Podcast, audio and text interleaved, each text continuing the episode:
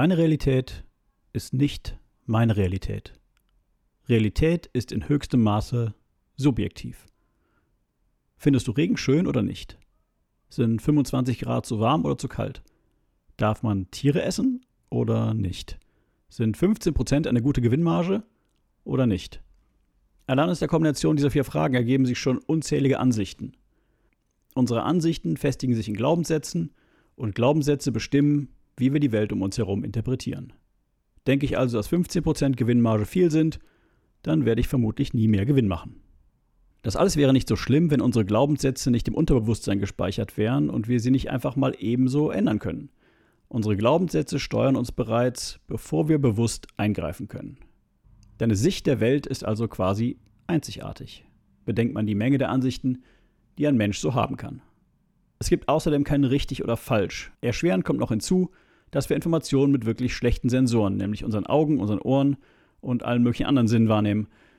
Das, was ankommt, ist also ein schlechtes Signal, das von uns auch noch sehr frei interpretiert wird. Trotzdem gehen wir jeden Tag in die Welt hinaus und denken, dass unsere Sicht auf die Welt die richtige sein muss. Es ist Megatrillionenmal wahrscheinlicher, dass Schimpansen, die wahllos auf eine Schreibmaschine hauen, die komplette Bibel schreiben, als dass deine oder meine Sicht der Welt die eine richtige ist. Willkommen in der zweiten Season von Der gefährlichste Mann der Welt. In dieser Season gehen wir auf die dunkle Seite.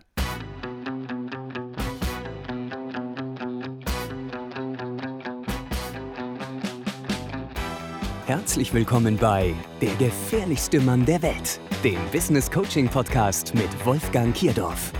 Hast du dich auch schon mal gefragt, wie zur Hölle machen das die anderen? Denkst du auch manchmal, wie geht das? Was ist der Trick? Hier erfährst du es. Denn das Denken, das dich hierhin gebracht hat, ist nicht das Denken, das dich an dein nächstes Ziel bringt. Fertig für den Impuls? Hier ist dein Gastgeber, der schwarze Schwan, Wolfgang Kierdorf. Herzlich willkommen zur dritten Ausgabe der zweiten Season von Der gefährlichste Mann der Welt. Mein Name ist Wolfgang Kierdorf und ich bin Business Coach. In dieser Folge geht es um das Akzeptieren der Realität. Wie schon eingangs erwähnt, ist deine Realität nicht meine Realität oder die Realität von irgendjemandem. Wie können wir also wissen, dass wir über das Gleiche sprechen, an das Gleiche denken oder gleich reagieren werden? Diese Folge soll dich dafür sensibilisieren, dass es andere Ansichten und somit wahrgenommene Realitäten gibt und dass es sich lohnt, auch einmal die Realität zu wechseln.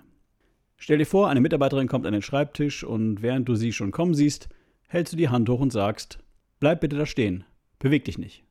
Die Mitarbeiterin bleibt stehen und bricht nach zwei Minuten in Tränen aus. Was ist passiert? Dazu gleich mehr. Dass deine Ansichten, also deine Glaubenssätze, bestimmen, wie du die Welt wahrnimmst, haben wir bereits gehört. Allein dies zu ignorieren wäre schon tragisch. Es kommt allerdings noch dicker. Deine Glaubenssätze bestimmen auch deine Zukunft.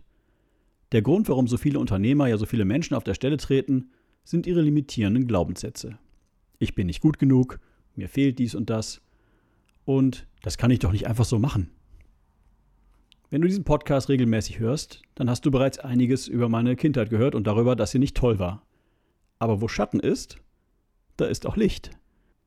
Wenn selten jemand da ist, der sich um dich kümmert, dann sagt dir auch selten jemand, was du alles nicht tun sollst und was alles nicht geht. Diese, meine Grundeinstellung, alles ist möglich, hat mein Leben und mein Handeln geprägt. Ich sage immer, es gibt nichts, was jemand anderes kann, das ich nicht innerhalb von sechs Monaten lernen kann. Bisher hatte ich damit immer recht. Meistens hat es tatsächlich nur Tage statt Monate gedauert. Bin ich besonders schlau? Bestimmt nicht. Ich bin nur der festen Überzeugung, dass ich es kann, und damit sehe ich mich ab dem Moment, an dem ich starte, als denjenigen, der es kann und nicht als denjenigen, der es mal probiert.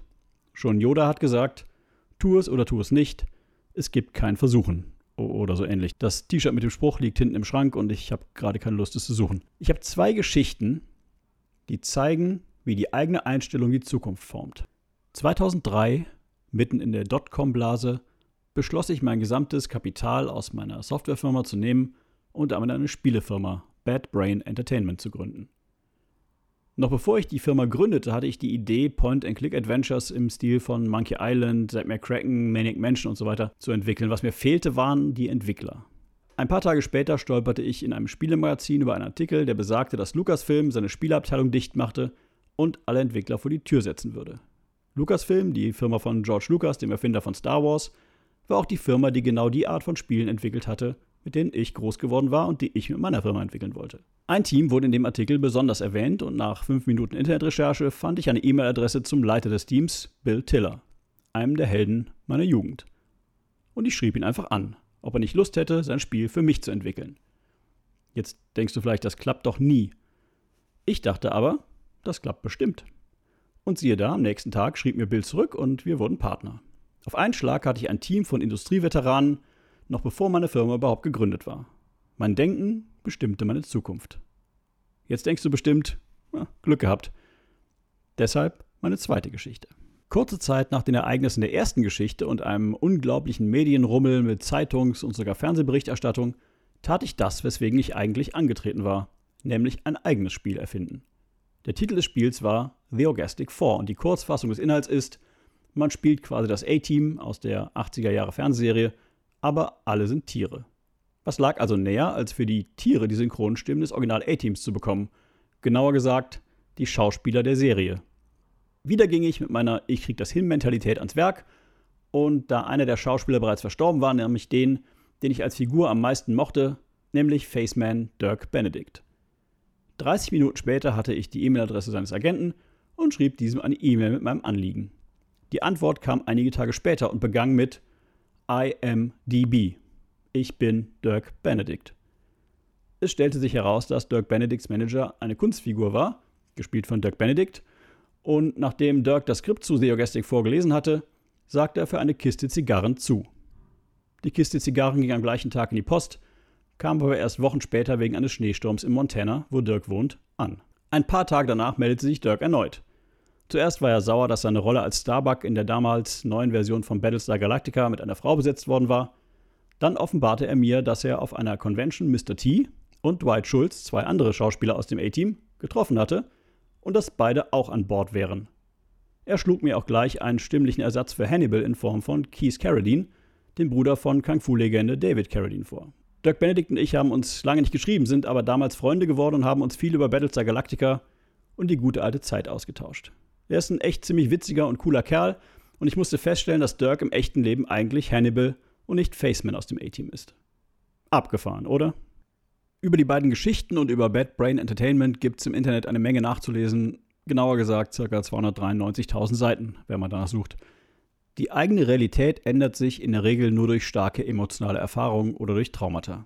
Hier gilt auch wieder der Spruch, Information ist nicht Transformation. Nur weil dir jemand, in diesem Fall ich, sagt, dass die Welt vielleicht anders ist, wird sich dein Unterbewusstsein dadurch nicht verändern. Im Coaching mit meinen Mandanten verwende ich deshalb Techniken, die bis ins Unterbewusstsein vordringen und dort den behindernden Glaubenssatz überschreiben.